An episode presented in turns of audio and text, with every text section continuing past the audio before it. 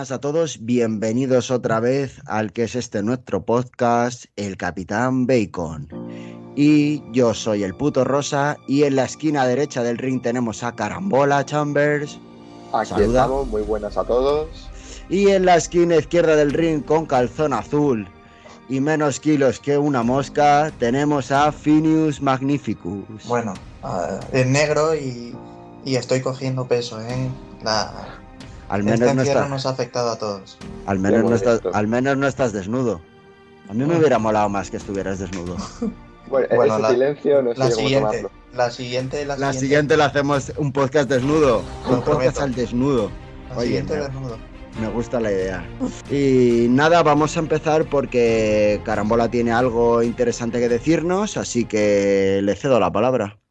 Pues nada, yo os voy a plantear una pregunta barra reflexión de que seguro una, vamos, una frase que habréis escuchado a lo largo de toda vuestra vida estudiantil. A ver qué opináis vosotros de cuando decían, vamos, es que me puesto lo que queráis a que, a que os lo han dicho. Cuando decían lo típico de, no, es que cuando trabaje ya echarás de menos la vida de estudiante. Entonces mm. la pregunta es fácil, vida de estudiante versus vida laboral de una persona funcional como supuestamente y con muchos matices somos nosotros. Pues la verdad que muy buena pregunta, porque además justo esto lo hablaba yo con, con mi señora el otro día, que hecho cero de menos la vida de estudiante. O sea, ya somos dos. Cero. Finius. Los, los veranos de estudiante. Sí, bastante. Los veranos de estudiante. de claro, los veranos de estudiantes eran. Bueno, si no te quedaba ninguna, ¿eh? porque yo era de los que siempre se iban a septiembre y, y los veranos al final acababa apretando el culo, ¿eh? Salvo eso, estudiar no lo echo de menos, obviamente, pero. Para nada. No lo echo de menos simplemente porque es que tú trabajas tus ocho horas, te vas a casa y a ver, a no ser que tengas un puesto de responsabilidad tal, ahí se acaba tu día. cuando vas a clase tienes que comerte seis horas y aparte otras tres, cuatro, las que hagan falta, dos, de, de estudiar, hacer deberes, hacer trabajos. Entonces es como que ya estás dedicando demasiadas horas a lo que... Ahí totalmente de acuerdo y aparte que has abierto un melón que yo creo que es para tratar en otro tema, que tú mismo lo has dicho, de salvo que sea, pues eso, un alto directivo y tal, hay mucha gente que cobrando una miseria se creen que van a heredar las empresas y son gente que después de sus ocho horas siguen dando la run run y yo es algo que no entiendo ni entenderé nunca. Ah, bueno, eh, yo tengo, o sea, bueno, yo me dedico al sector de la informática, yo no soy como el Vicabri, a mí no me da vergüenza decir a lo que me dedico. Yo tengo compañeros que con el rollo del teletrabajo, tener el Telegram, no sé qué, tal, el Outlook en el teléfono, ves que a lo mejor estás en un turno que, que, a ellos no les corresponden y se meten, oye, necesitas que te eche una mano, que he visto un correo, que tal, que es un poco complicado. Y es como, chaval, tío. Yo no sé si es que o te encanta tu trabajo o es que no tienes una vida a la que dedicarte, porque yo cuando termino de trabajar tengo mil cosas que hacer antes que seguir pendiente del trabajo. aunque no tuvieras cosas que hacer, joder, ya has terminado de trabajar, pues estate en, un, en tu sofá y tranquilamente sin hacer nada, que no tienes que justificar diciendo, ay, tengo que hacer esto, que no, que no hace falta. Y otra cosa que no he hecho nada de menos de ser estudiante es no tener un puto duro. También, hombre, eso es lo...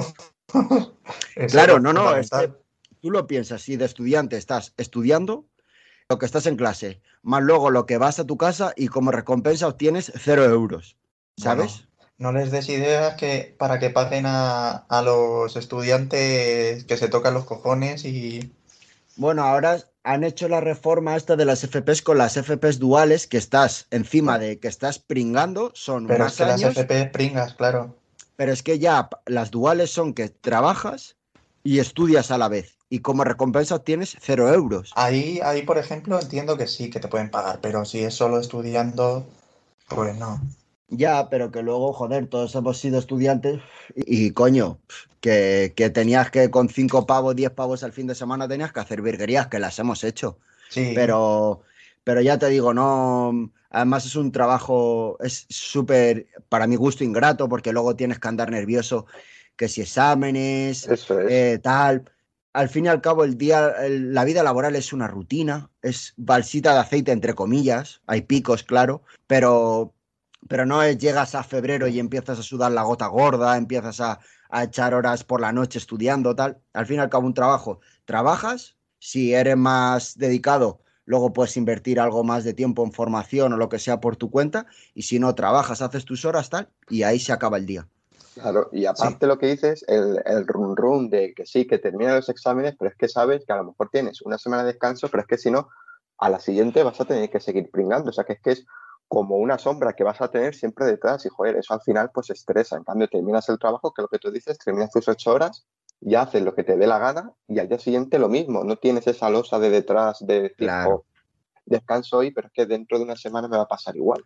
Que yo Además, muchísimo. el sistema estudiantil es, me parece que, a ver, si te digo la verdad, no encuentro otra fórmula para, para hacerlo, pero es algo como mi gusto, por lo menos a plantearse, porque es otro melón, porque estás juzgando a una persona por un examen. O sea, puedes, puedes es- pegarte todo el curso estudiando, llegar a un examen, ponerte nervioso, quedarte en blanco, que a todos nos ha pasado, y vas, y vas al hoyo, ¿sabes? Vas Sí, es el, el modelo académico de España, que es La- bueno, el, el aprender las cosas de memoria, memorizar cosas que luego sueltas en el examen y ya 10 minutos después ya no te acuerdas. O sea, no... Claro, por eso digo que es otro melón que se puede abrir porque dices, joder, estás premiando a lo mejor al que tiene más capacidad de retención o al que tiene más capacidad de hoy me siento, me, me pego cuatro horas estudiando, te lo repito como un papagayo y me piro, Sí, que a lo mejor al estudiante que, que a lo mejor tiene más dificultad, pero ha estado todo el año pico y pala, y luego llegas al examen y no te ves nada recompensado. O eso, o que llegues al examen, el profesor te clave un examen que no lo sabe hacer ni él y vayas al hoyo, también ha pasado, ¿eh? También, también. De hecho, yo por eso nunca me planteé ir a la universidad, porque a mí me dijeron, tú vas a estar en la universidad, eh, bueno, tú lo puedes decir, carambola, que tú eres una persona que sí que has ido a la universidad, que te puedes pegar tres meses estudiando, llegas a un examen, el profesor te planta cuatro mierdas que ni te suenan de haberlas visto en las clases y vas para adelante. A ver, es que es- también como todo en la vida depende de, los profesores. Sí que es verdad que la universidad, por lo menos en mi caso, eh, ha sido algo más equilibrado, a pesar de que yo pues obviamente haya suspendido mis asignaturas y tal, porque los exámenes son bastante más largos y al final sí obviamente influye la suerte, porque es lo que dices tú, puedes tener un mal día, puedes haber descansado mal, Claro. y puede haber mil factores más aparte de tu conocimiento, pero a ver, está un pelín más equilibrado porque casi todos los exámenes son tipo test y tipo práctico y entonces al final pues demostrar lo que sabes tienes más margen para demostrarlo. Entonces sí que lo típico, los profesores por hacerle la vida más fácil te plantan un tipo test para que ellos corrijan en nada y eso es más injusto, pero la parte práctica sí que depende más de ti y en cierta medida pues dices, bueno, venga, sí, mm, puedo demostrar lo que sé. Entonces es una de cal y una de arena en ese sentido. Claro, yo, por ejemplo, la, en la FP de informática, el 90% de mis exámenes han sido prácticos y créeme, te pones muy nervioso porque, a ver, luego es verdad que he tenido profesores que, que luego se han tirado bastante el rollo y tal, pero sí que es verdad que te ponen un examen y coño, puedes, ya para empezar el factor nervios influye, o por lo menos en mi caso influye un montón. Y joder, es que te pones un examen práctico y a la primera que, que empiezas a hacer algo, ves que no te funciona, ves que no te sale tal, te empieza a comer el nervio por dentro y cagas el examen entero, no sé. mm, no creo que se debiera de juzgar a un, a un alumno solo a un examen, y menos a un examen trimestral, ¿sabéis? Pero esa es mi opinión, ¿sabes? Porque es que un examen puede, es que a lo mejor tú te estudias dos temas y da la casualidad de que dos temas son los que, esos dos temas son los que te entran. Y apruebas, y a lo mejor, por lo que sea, tú te piensas que esos dos temas tal, te has ido a estudiar lo más importante y llega el profesor y te, y te pone los exámenes, ¿sabes? Entonces, no lo sé. Yo es, es, mi, es mi idea. ¿Tú qué opinas? ¿O qué opináis, mejor dicho? Pues dale, Sí. Genius. Yo, yo, yo suscribo sus palabras, efectivamente. Si todo está basado en lo que te pregunte el profesor, lo que le salga de los cojones, pues te puede pasar lo que acaba de decir él, que tú te estudies una cosa que pienses que va a entrar y, y luego pregunte cualquier tontería menos importante o que tú consideres menos importante. En un examen de matemáticas, por ejemplo, es más, no es tan así. Y se premia el desarrollo también, pero por También- ejemplo, en el examen de historia sí También que la- te puede ta- pasar eso. También la corrección que tenga el profesor, ¿eh? Porque hay profesores que, joder, yo me he cascado exámenes que han sido una mierda, el profesor ha abierto la mano y, y te- y mínimo te, te suben al 5. Luego a lo mejor hay profesores más estrictos que haces un buen examen, te empiezan a recortar de aquí y de allá y, y te quedas en el 4, ¿eh? Mm. O sea, es un poco, un poco mm, de aquella manera, pero mm, retomando el tema y a la pregunta que nos han hecho, he hecho cero, pero, pero cero de menos la vida de la vida de estudiante. Prefiero mil veces la vida laboral. Yo los veranos, los veranos sí y el resto del año no. Claro, Ahí los veranos, los sí, lo- Tres meses de vacaciones otra vez. joder. Eso sería, vamos, Y no madrugar y, bueno, tampoco cobrarías esos tres meses. las vacaciones de Navidad también eran, eran muy golosas. Sí, sí. Ahora te tienes que conformar con una semana o, bueno, lo que te den en, en tu trabajo. Y cuando te lo den, esa es Exacto. otra. Que a ver si, a ver si concuerda con lo que tú quieres, efectivamente. Claro, porque ya tienes que hablarlo con los compañeros, saber en qué fecha se va uno, a ver en qué fecha se va otro, si se ha ido mucha gente en esas fechas. Aparte, en cuanto que llega, por ejemplo, las vacaciones de Navidad, todos los que tienen críos, que también eso no me parece correcto, ahora es mm, vacaciones de Navidad. No, es que como tienen críos, pues hay que dársela a ellos para que estén con los niños, tal, y es como, ya, ¿y qué pasa? Que, que por, yo por no tener hijos no tengo derecho a cogerme esas vacaciones, ¿sabes? Es que no sé, me parece. Un colectivo, y aparte te voy a decir otro que yo también lo veo injusto, que es el de la gente que vive fuera. No, es que como vivo fuera me tengo que ir esa semana fuera. ¿Y por qué? También. Que me Ya, la verdad. pero, pero tiene la- el mismo derecho que yo. Sí, no, no, no, es totalmente, o sea, también es como todo, nos vemos en esa tesitura porque ni somos de fuera ni tenemos críos. A lo mejor luego cuando tengamos críos nos Sí, queremos sí. subir a ese barco. Nunca. Bueno, claro, tú, tú ya te, tú ya estás camino a la vasectomía. Sí, sí.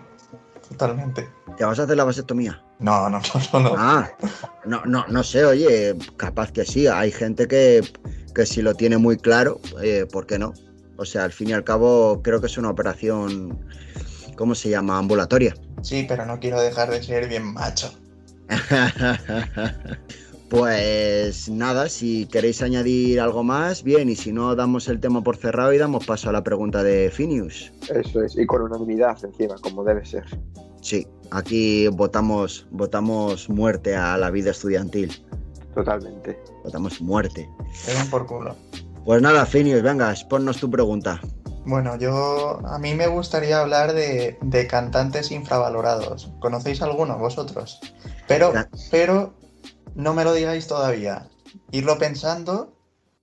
Cantantes, a ver a quién se os ocurre que, que esté infravalorado en su carrera musical, digamos. Porque yo os voy a hablar del- de uno de los cantantes que a mí más me gusta cómo compone y que está mm, pues muy infravalorado y no es otro que José Córdoba. No sé si os suena por este Al- nombre. alias el Chibi. Exactamente, El chibi, chaval, madre mía.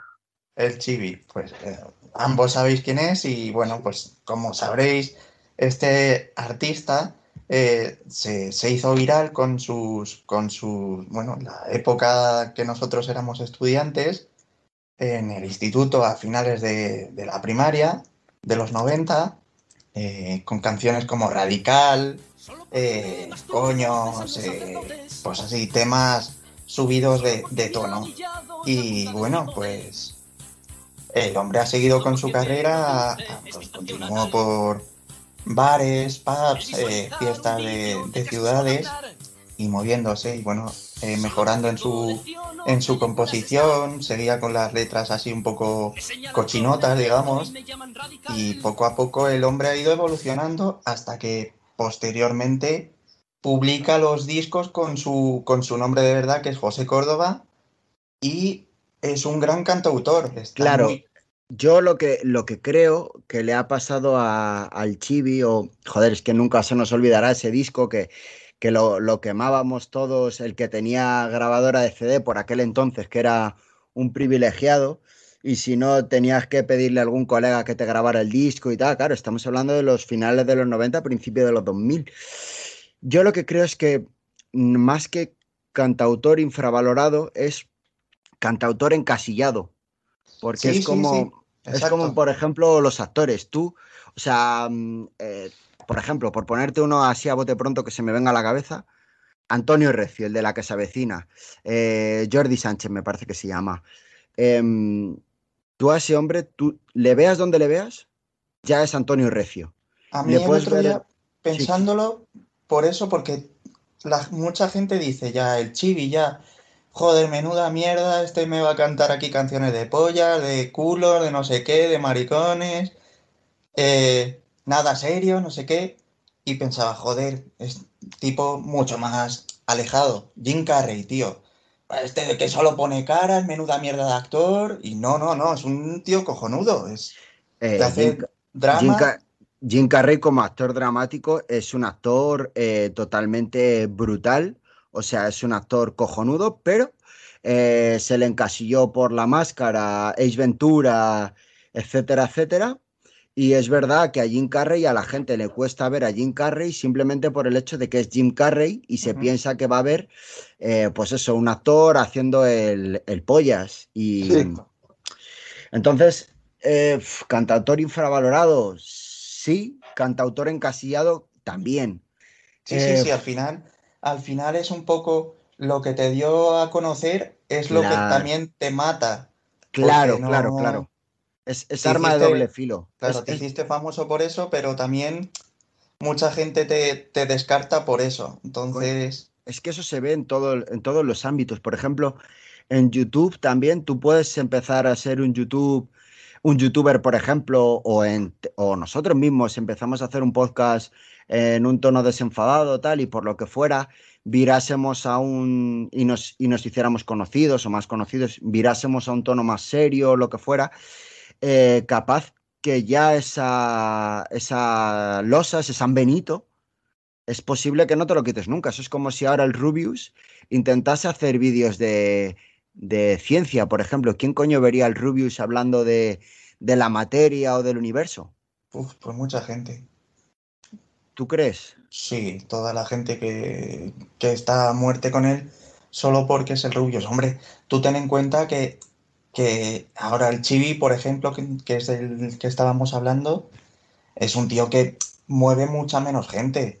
El Rubius estamos hablando de que tiene millones de, suscriptores y tal, y que ya el nombre es una marca. El Chibi al final es una cosa pues residual, es muy de eso de... La, palabra es mainstream. Sí, sí, sí. Porque además, bueno, más que mainstream es underground, porque además el Chibi empezó eso, como que encima como que los discos los tenías como que escuchar un poco la clandestinidad, ¿no? Porque si a lo mejor tú... De, a lo mejor casi. Si tu viejo te escuchaba, te pillaba escuchando esos discos y tal, te puede decir, chaval, ¿qué, qué estás haciendo? ¿Qué estás escuchando? ¿Sabes? Eh, yo he estado pensando en tu pregunta y quizá en ese tono, mm, como infravalorado, eh, ahora em, sería quizá, no sé si la habéis escuchado, es Mamaladilla. Un ah, grupo en el que las composiciones son muy buenas, la música es buena, pero simplemente por tener el tono socarrón que tienen, la gente mm, no les echa mucha cuenta. O otro grupo que igual en ese tono ya más conocido, que hace una música muy buena, es, son los mojinos escocíos. Los mojinos escocíos hacen una música buena, en directo suena muy bien, pero si hacen canciones como Qué bueno que estoy o Tócame el Chow Chow, pues efectivamente eh, pierden credibilidad. Otro grupo que te voy a añadir a estos en plan mojinos escocidos, Ojete Calor, que son Carlos Areces y el otro que no sé cómo se llama, que también son dos tíos muy buenos. Claro, pero simplemente como tienen el, el tono así eh, ya no chanante, sino un tono más, no sé, informal, desenfadado. Es como que la gente ya los, los tiene encasillados y quedan relegados como, como, a un segundo, como un segundo plano. Y sí que es verdad que, a ver, no son gente que te puedan llenar el Bernabéu, creo yo, pero, mm. Pero así en esa línea, pf, cantantes infravalorados, joder, es que la, la pregunta es buena y, y difícil a la Sí, vez. sí, sí. Para pensarse. Claro, porque a El mí- Reno Renardo también es un poco ese rollo. igual, igual, igual. El Renault Renardo son muy buenos. Yo les he visto en directo varias veces y suenan muy bien y hacen buena música, pero eh, son, como por así decirlo, de, de nicho. Sí, sí, sí, totalmente, totalmente. Otro, bueno, a mí hay una, una chica en cuestión que, que a Carambola y a mí sí que nos molan, a ti Finius, no sé si la has escuchado, es Rigoberta Bandini. Una No, mujer que me parece que tiene una, unas ideas buenas, que hace una música que está bien, pero es como muy de nicho, ¿verdad? Ya te digo. O, ¿qué te digo yo? Así es que esta escena, ya nos metemos en la escena muy del garito este del ocho y medio, porque hay otros que son eh, Carolina Durante, por ejemplo, que también hacen una música que está muy guay, pero se quedan ahí. ¿Sabes? No son, ¿qué te digo yo? Izal o, ¿sabes? No sí, son... Super Submarina esta gente. Claro, claro, claro, claro.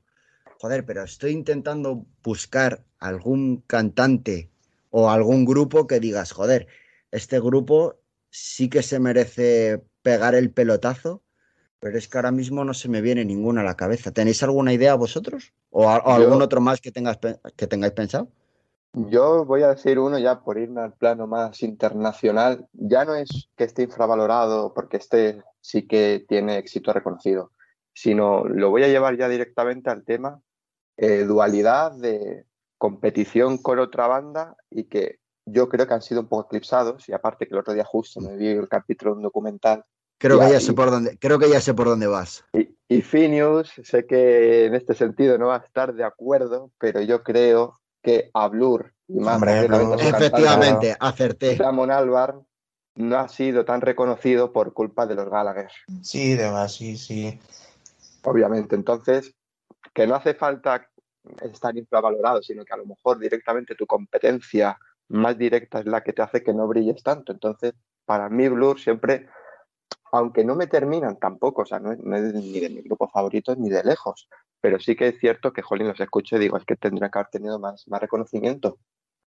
Claro, sí, los otros, la otra banda que era Oasis, pues mucho más conocida y, y le robaría, entre comillas, parte de- del público y de, y de la, atención de discográficas y todo. O sea, sí, Totalmente. Y aparte, jolín, también hay que reconocer que el carisma de los hermanos Gallagher, pues a ver, mm, se Luego- llevó por delante bastante. Luego este de Blur es el de, el de Gorilas, Sí, Eso Damon Albarn. claro. O sea que, que ahí sí que se... Y Gorilas es hasta, hasta más, más popular que Blur, porque Blur, fuera de Song 2, de famosa por el FIFA, Claro, es que no Blur, te sabría decir otra canción. a Blur, si lo reducimos al, al mínimo, no es un One Hit Wonder de estos, pero mm, ahí, ahí andan, porque es lo que tú has dicho. Conocemos esta canción, la del FIFA, tal, y, y tú ahora mismo a una persona eh, con mucha cultura musical le dices, mm, cítame tres canciones de, de Oasis y te las citan. Cítame tres canciones de Blur y no te las saben citar. Con lo cual, Total- totalmente. es eso, no es que sí, quizá, quizá infravalorados, pero sí. Es que también al estar dos, dos, dos grupos buenos, además los dos ingleses, en la época en la que el pop inglés estaba en su máximo esplendor, pues sí que es verdad que te, que te roba, te roba todo el protagonismo. Sigo pensando en, en algún cantante que digas, coño, este tío está totalmente infravalorado, pero es que ahora mismo no se me viene ninguna. Me has dejado totalmente fuera de juego con esa pregunta. Bueno, Esas pues, son las buenas. si quieres te piensas, te lo vas pensando durante la semana y nos traes la semana que viene algo. Eh, pues mira, sí, te voy a recoger el guante porque me ha parecido una pregunta, una pregunta interesante, porque luego también subjetivo porque va en cuestión de gustos. Yo puedo decir, este Claro. tío está infravalorado y luego tú me puedes decir, "Pff, es que está bien donde está porque es malísimo. Y, y ahí partimos un poco de esa base. Pero bueno, sí, te recojo el guante y, Y si quieres carambola, también pensarte alguno y la semana que viene resolvemos el tema, porque la verdad que la verdad que me ha gustado, me ha gustado bastante la pregunta. Venga, nos pone deberes para volver a nuestra época. Exacto. Eh, Para que sí, no- sí, al final. Para enlazar, enlazamos los temas. Al final nunca nos libramos. Y bueno, ahora, ahora viene mi pregunta que, que es fácil de plantear, pero, pero incluye, incluye un dilema interno y es que mm, viendo las noticias esta semana, se me ocurrió la pregunta, viendo todo el tema que ha habido, el revuelo y demás, y es, ¿por cuánto dinero a sueldo completo seríais el Toy Boy de José Luis Moreno? A tiempo completo, ¿eh? Y me refiero mm, al Toy Boy, por no decir otra, otra expresión más fuerte, pero es decir que, que tenéis que estar abierto a todas sus peticiones cuando él quiera y como él quiera. Pero en total o mes a mes estamos hablando. Eh, sí, pongamos neto mensual. Neto mensual. Neto mensual, al fin y al cabo sería como un trabajo. Vale. Y hay que dar cifra, ¿no? ¿El qué?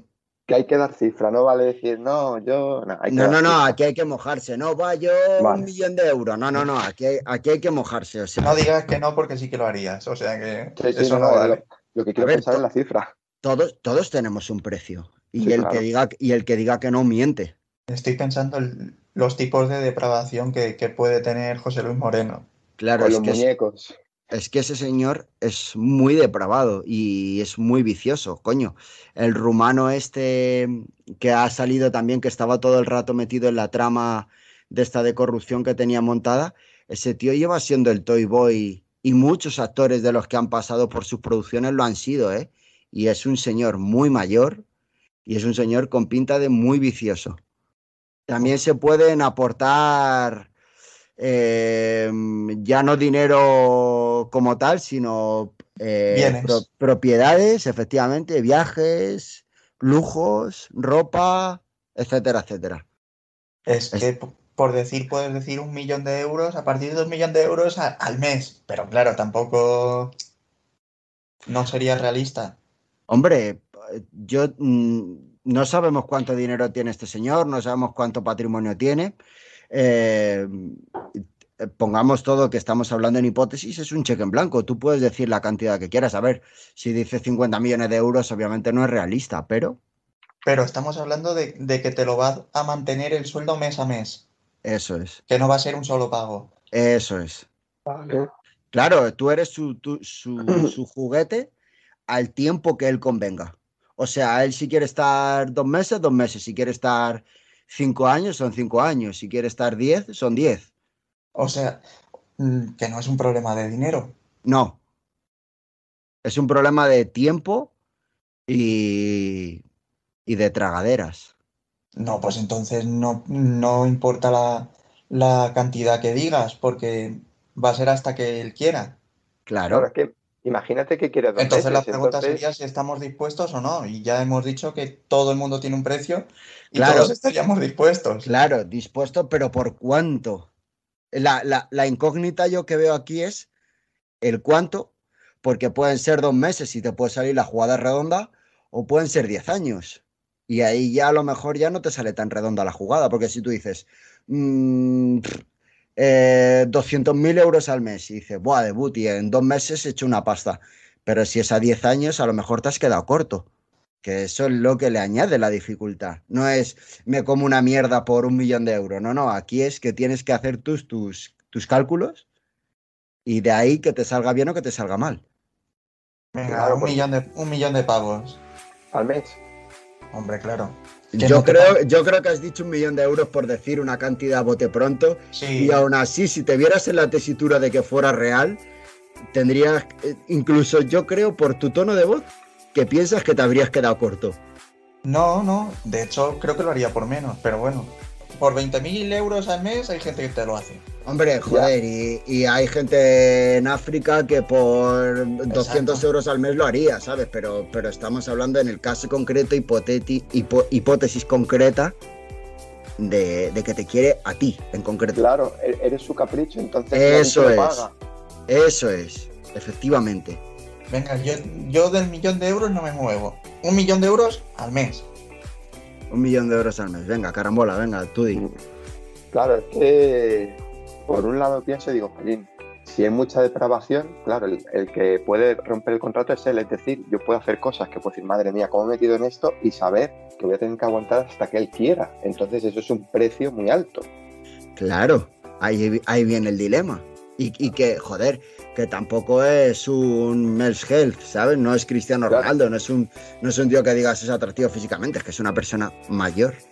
Pero por otro lado piensas y dices, bueno, mira, pues ya que voy a pasar este mal rato, pues puedo tener otras cosas que sí que hacen valorarme. Entonces, pues mira, yo te voy a decir entre 300 y 400 mil euros al mes.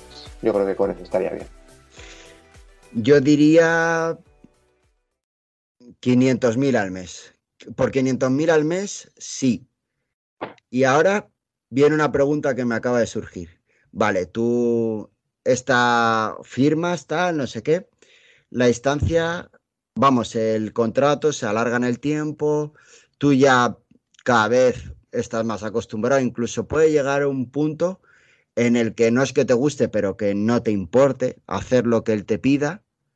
Tú ya llevas un tren de vida alto y de repente un día dice, se acabó hasta aquí y te has quedado otra vez a cero. ¿Qué haríais en ese caso? Con un millón de euros que me ha pagado al mes. y Bueno, ya claro, pero- Mi propio, pero- mi propio Toy Boy. Pero si tú llevas, si tú has ganado un millón de euros al mes durante 50 meses, por ejemplo, has hecho 50 millones de euros, pero tu tren de vida, o sea, tú ya tienes un nivel de vida lujoso. Claro, pero luego todo eso que has comprado, que has amasado, eso hay que mantenerlo. Coño, pero 50 millones de euros es que es una cifra tan irreal. Bueno, pero Yo- pasas, pasas de ganarlo. O sea, que esto puede ser aplicable totalmente a, a, por ejemplo, a, a ganar la lotería. Ganas el euromillón, te dan 50 millones de euros de una atacada. ¿Cómo te gestionas? Para Con- que con no. cuidado. Ya, con cuidado, pero, pero es que es imposible seguir manteniendo el tren de vida. Lógico, sí, sí. Pero es que mucho dinero. Que tampoco. ¿Cuántos jugadores de la NBA no hemos visto ganar eso y más? Y acabar arruinados. Y futbolistas. Es que ese- ¿Seguiríais metidos en la prostitución? No, Ya te sales ahí. claro. Es que yo, yo creo que el primer mes que me pagase un millón de euros, ya no me vuelva a ver nunca más ese tío. No, no puedes, me cojo, no, me cojo no un avión a. Brasil y que me encuentre. Si no encontraban a los nazis, me van a encontrar a mí. No, no, claro, es que si, está, si, si te pones en ese plan ya, eh, lo primero que es que te pongamos que te encuentras, pone un sicario y te mata Bueno, si, pues si desapareces. Pero, Claro, ¿y ya si ese millón de euros ya no te vale para nada. ya Claro, también. Si estás 30 meses trabajando con Pero él, por ese dinero también yo podría contratar a un sicario Eso para que lo matase a él. una banda. Bueno, ya, de hecho ya lo intentaron. Lo que no sabemos es si fue, si fue el Toy Boy o no fue el Toy Boy, pero, pero de hecho ya lo intentaron matar un par de veces. Está bien, o sea, las respuestas, claro, si, si ya te pones en, en temas de que, de que te vas a Brasil, te operas la cara y tal, pues bueno, ahí ya anchas Castilla. No, pero la, la mejor respuesta sería esa. Le, le contrataría un sicario yo para que le matase a él si viene a por la, mí. la mejor respuesta, que no me la habéis dado ninguno, sería acompañarle al cajero que sacara el millón de euros, Sí, patearle en el cajero y luego decirle, maricón, maricón, maricón, y salir corriendo. Exacto. Esa es la respuesta que ninguno me habéis dado. Y salí corriendo con un millón de euros. El millón de euros que, que todo cajero reglamentario tiene. Bueno, oye, a lo mejor los cajeros de los millonarios sí que te dejan tiene- sacar un millón de euros. Él tiene un cajero en su casa y él lo va cargando de, de billetes. Solo tiene de 500 ahí. Bueno, yo, yo una vez vi en internet eh, una tarjeta de estas, una visa, que por lo visto solo se la dan a la gente que es muy millonaria y que es una visa que es casi como, como una libreta pequeña, negra, y que con esa visa puedes llegar a hacer pagos de mm, eh, millonarios, o sea, pero claro, es una tarjeta que no está al alcance de, de todo el mundo. Pero, Claro. pero yo no sé si, si esta gente puede ir a un banco y en una, teniendo tantísimo dinero, yo no sé si un- esta persona puede sacar un kilo así de un golpe. ¡Pum! Mm, no creo, por temas de, de blanqueo y tal. Eso es. Como que tú tampoco te puedes comprar una casa así a, a tocateja con el dinero en mano, ¿sabes? De eso tiene que haber un proceso. Y aparte que cuando tú tienes unos ingresos y un dinero, ya no pasas por el banco, pasas a banca privada, que es otro nivel. O sea, tú Claro, claro, ahí- claro. Ah, Por, por eso, por ahí van los tiros. Sí, sí. Que a lo mejor sí que puedes, sí, pero con otro procedimiento que no es el que tú y yo haríamos para coger y sacar 50 euros en un el típico banco, ¿no? El- a lo mejor sí que puede, pero firmando mil cosas, Hacienda va a estar detrás, obviamente, entonces son unos cauces distintos. Claro, es que eso de la, eso de la banca privada, claro, tú te, en la ignorancia, yo cu- cuando era pues, más pequeño tal, yo decía, joder, es que los futbolistas que tienen el dinero en, en Caja Madrid, en la Caixa, tal. No, esa gente tendrá sus bancos propios, ¿no? Vamos, propios, exclusivos.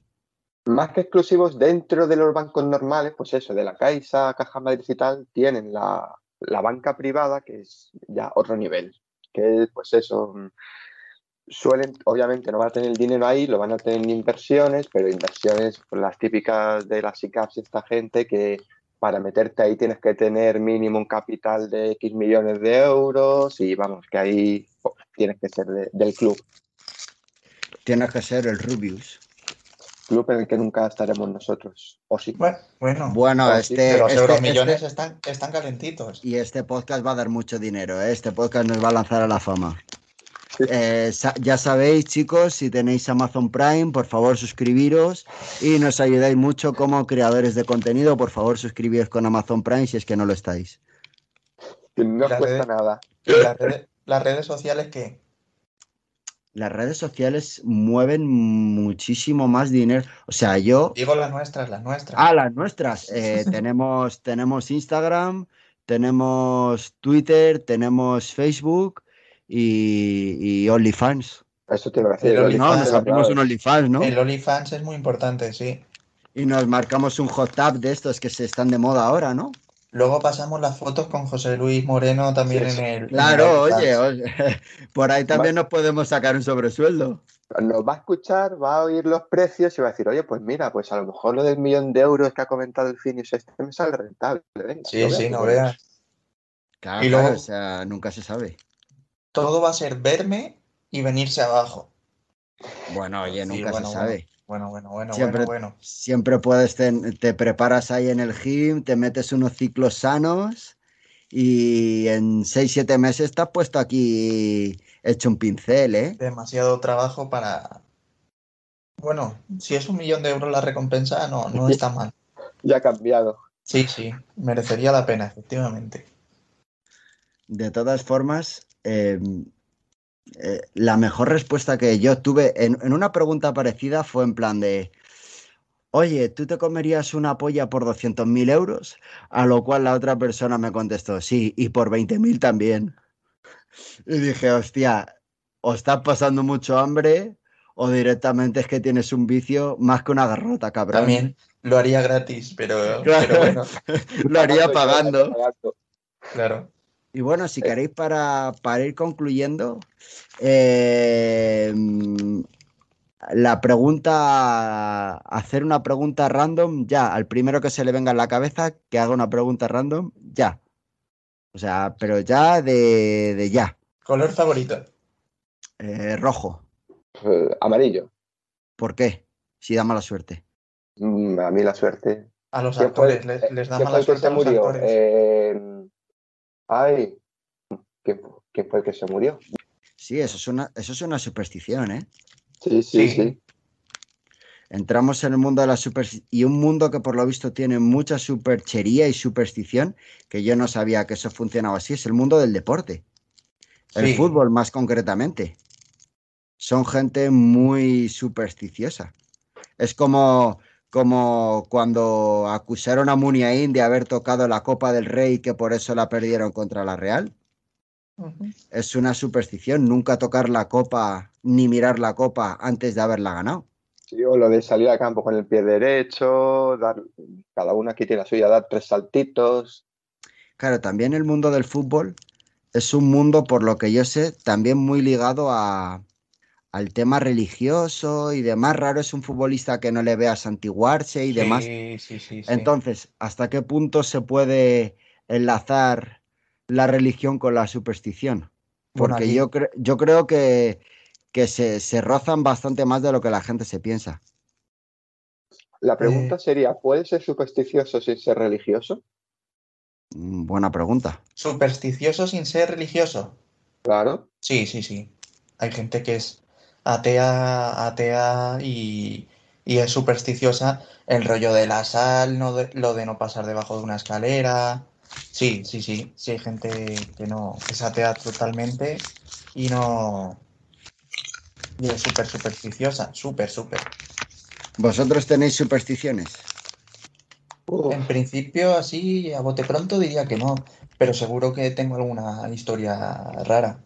o más que supersticiones, a lo mejor si algún día me sale algo bien, pues repetir lo que he hecho anteriormente para que me saliera bien. Obviamente ahí ya no lo hago tanto, pero yo qué sé, cuando era época de exámenes y esas cosas, si veía que un examen me salía bien, pues yo qué sé, si esa mañana he desayunado tal cosa, repetirlo o algo así, pero Es, sí, superstición en es sí, típico.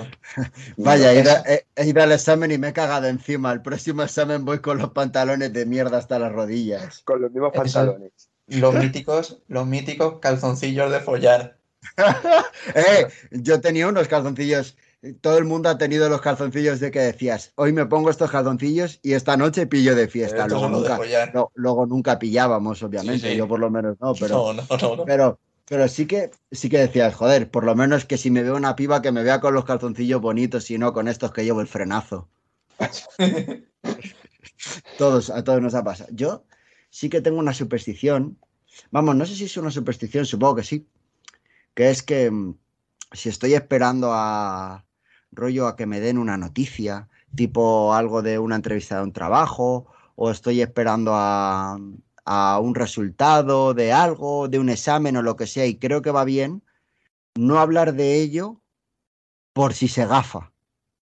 Sí, Esa es ¿Sabéis buena, lo que sí, quiero sí. decir? En plan, de no voy, a, no voy a nombrarlo, no vaya a ser que por lo que sea se estropee y tal, y te crees tú mismo que, que- que por decirlo vas, vas a estropear cuando la suerte ya está echada. Sí, hay gente. Sí, sí, esa, esa es típica, ¿eh? Ya, es que esa puede ser en cualquier campo, que es lo que dices tú, pues un trabajo, una buena noticia, el fútbol, con el fútbol pasamos gollón de venga, hoy el Sí, Madrid sí, se sí. está ganando, me voy a reír del Barça, no, no me voy a reír del Barça hasta que el Madrid haya ganado, porque es que si no puede ser peor. Exacto. Yo, por ejemplo, estos partidos de España, parecerá una tontería, pero iba ganando España. Me ponía tan rabioso que me ponía a jugar a la consola y en cuanto que me ponía a jugar a la consola, ¡pum! Gol de España. Pues ahora ya lo voy haciendo en todos los partidos. Gol contra España. Entonces ahora ya lo voy haciendo en todos los partidos. Partido que va ganando España, me pongo a jugar a la consola para ver si mete el equipo rival. Sea, va a ir Luis Enrique a tu casa a quitarte las consolas. Tú no eres español, chaval. Danos Luis el. DNI. Luis Tabique, que venga Luis Tabique, el hijo de Amunique. Nada, tío, que le den por culo a España. Esta- este año no voy con la selección. Me parece, me parece que han denostado al, al fútbol español y el entrenador, el seleccionador, no, no me genera ningún tipo de simpatía. Los futbolistas creo que se están viniendo arriba sin haber empatado nunca con nadie. No so-. Entonces, yo creo que. Pero es que hoy lo pensaba, tío. Es que puede ser una final España-Dinamarca. Espera, espera, espera, espera. ¿Te has metido en la selección? Uy, en la selección. En la sección. Pues díselo a Ancelotti sin que nos hayamos enterado. Pues es posible que nos hayamos metido en esa sección y yo ni siquiera haya sido consciente de ello. Pero sí, estamos en la sección de pues díselo a Ancelotti. Vamos a ver, ¿Zidane tiene el título de entrenador? Le falta poco. Pues si le falta un poco no puede entrenar en España. Vale. ¿Cómo lo quieres? ¿Cómo lo quieres de claro? No, no, no, yo le hago Bueno, la pues ya pregunta. está. ¿eh? Pues va, se lo dice a Ancelotti, corre. Entonces, ya que nos hemos metido hasta las rodillas y esto es un barrizal, ¿Qué opináis vosotros de la selección?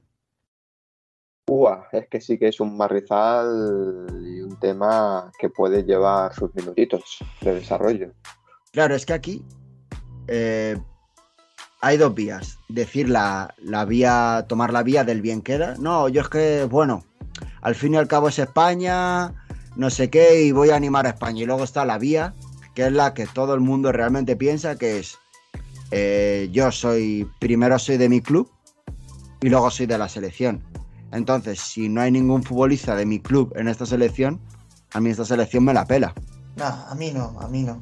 Eh, a mí me parecía mal, los primeros partidos de, esta Euro me han parecido mal porque yo creo que estaban jugando mal. El otro día tampoco, contra Suiza tampoco jugaron muy bien. Es verdad que Suiza estaba muy encerrada y tampoco era un partido así. Era como, me recordó mucho al partido de, España con Portugal en el, en el Mundial, así un partido muy, muy cerrado, eh, sin apenas ocasiones y tal. Y no estaba como para eso. No, no creo que, que España vaya, vaya a ganar. Italia me parece que es mucho mejor que España y, y en teoría creo que la van a eliminar. Pero Es que bueno, si no es Italia, es luego Inglaterra, que también. Yo, es o que voy a, Dinamarca, ojo. yo voy a hacer un símil y voy a decir que esto eh, me huele a lo que ha pasado este año al, al Madrid en la Champions, que ha sido pasando con esfuerzos tal contra equipos de mm, medio pelo, entre comillas, porque sí, vale, nos tocó el pool, pero está en unas horas bastante bajas. Y en cuanto que nos ha tocado un rival de entidad, nos ha pasado la mano por la cara. Nos ha podido meter del orden de 4 o 5 goles por cada partido. Entonces yo creo que España pues ha ido pasando tal, no sé qué, no sé cuántos, pero ahora que nos toca ya un rival de entidad, A yo ver, creo es que ahí que es donde viene la, yo creo que ahí es donde viene la piedra, ¿eh? realmente de todos los equipos con los que se ha jugado hasta ahora, ninguno era bueno en ataque. Y ahora se va a jugar con Italia que está enchufadísima y, y metiendo. Y la defensa de España y el portero es donde más carencias Sí. hay. Sí. Pero voy a poner un precedente, el de Portugal en la última Euro, que les pasó como a España, fue camino a la final, muy fácil, creo que jugaron, las semis fueron contra Gales, eh, los cuartos también fueron súper fáciles, luego llegaron a Francia y todo el mundo, "Buah, es que ya verás, franceses en su casa, los portugueses que no juegan contra un rival duro, van a caer, vamos, por goleada. con Cristiano lesionado. También. Y al final, eh, entre unas cosas y otras, la presión les pudo a los franceses y ganaron los portugueses. Es que es otra vez un arma de doble filo. Eh, Volvemos a la vida estudiantil. Sí, Es jugártela a un examen, tienes un mal partido y estás en casa. No, hombre, claro, a competiciones a este nivel mm, no Pero es que- puedes eh, tener un mal partido, claro. Es que un mal partido eh, se puede plantear de muchas maneras. O sea, un gol como metió el Jordi Alba eh, de rebote, eh, se te lesiona tu mejor futbolista, eh, te expulsan a un tío de tu equipo mm, rápidamente. Eh, es un, mal, un mal Italia. partido, un partido se puede torcer a las primeras de cambio, ¿eh? Sí, sí, Italia sí. contra Austria, que les anularon el gol a los austríacos Arnautovic, creo que fue por, por centímetros, que Ajá. si no llegan a anular ese gol, Sí, estu- ¿Qué hubiera estarían pasado? fuera. Ajá. Pero También también le plantearon un partido muy, muy cerrado y también fue un poco feo el partido. Y también os digo, la, la expulsión de Suiza, a mí personalmente no me parecía de tarjeta roja directa. Eh, es verdad que no le, no le llega a dar, pero la, yo creo que va- valoró más como la intención de, de ir con los tacos por delante y tal, ¿no? Puede ser. Luego también hay un tema que se ha pasado muy por encima de la prensa, aparte de, de la prensa que tenemos en este país, supuestamente prensa eh, central lechera, ¿no? Caverna madridista, que suelen decir, eh, y el silencio administrativo que está ocurriendo con todo el tema de Messi, que nadie está hablando de que Messi es agente libre y capaz que no le puedan inscribir en, en el Barcelona. Pero es otra historia. Otra cosa con la que ha habido silencio administrativo, entre comillas, es que a Mateu Laoz, por hacer la mierda de arbitraje que hizo Es que, en ese es partido, que- le mandaron a casa. Sí, sí, Sí. Y eso es que- no lo has visto tú en ningún, en ningún deporte, en ninguna prensa, ni en televisión, ni prensa escrita, ni nada. ¿Dónde lo escuché yo el otro día? ¿O, lo- o lo leí? Entonces, eso también quiere decir que el nivel del- de arbitraje de la Liga Española es pésimo. No, es que el penalti que pitó. Es totalmente eh, unas, un- una inventada que flipas. No quiso revisarlo en el bar. Sí, sí. Entonces, eh, a, a la Eurocopa van los mejores árbitros de cada país y al mejor árbitro que tenemos en este país le han largado a la primera de cambios. O sea, eso también quiere decir mucho del nivel de arbitrajes que hay en este país. Sí, porque es que encima es eso, le ha alargado merecidamente, que no es que digas que hay una conspiración de la UEFA, no, no, es que se la ha ganado a pulso, es que lo pierde todo. En España tú haces un mal partido y encima como recompensa te dan a pitar la final de la Copa del Rey, por ejemplo. Entonces eh, deja mucho que desear el, el nivel de arbitraje. Ya no digo conspiraciones, simplemente el nivel de arbitraje que hay en esta liga es un nivel bastante, bastante bajo. ¿eh?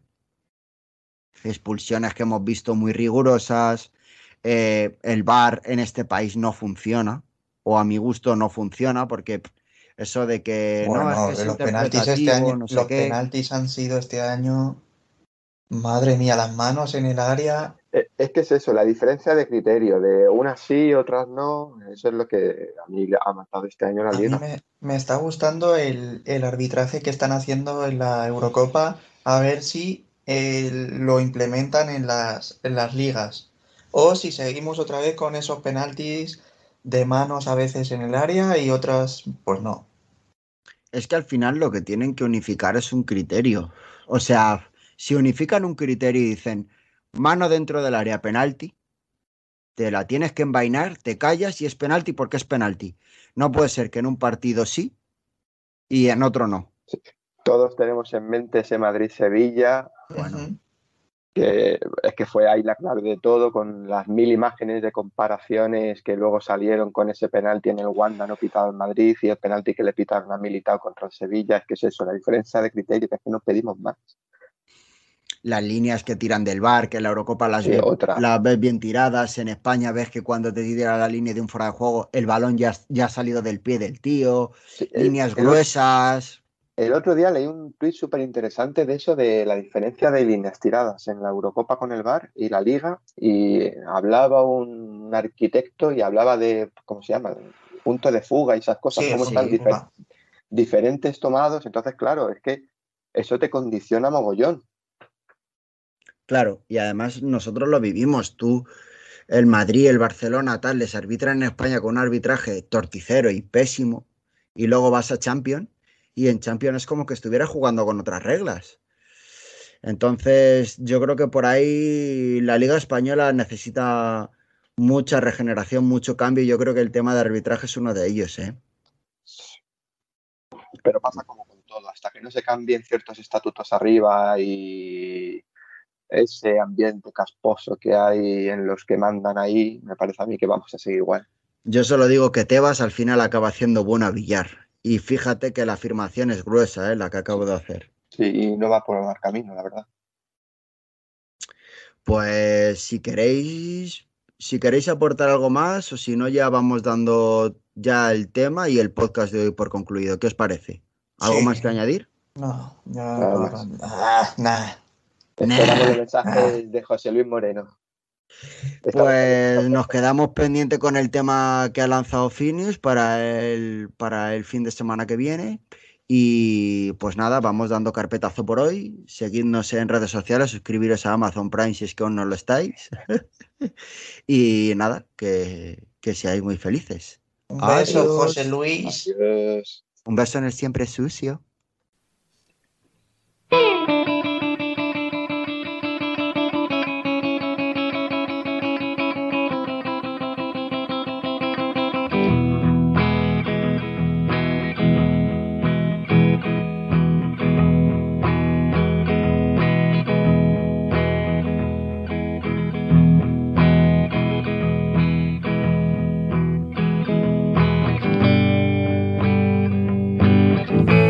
ustedes con una tocineta.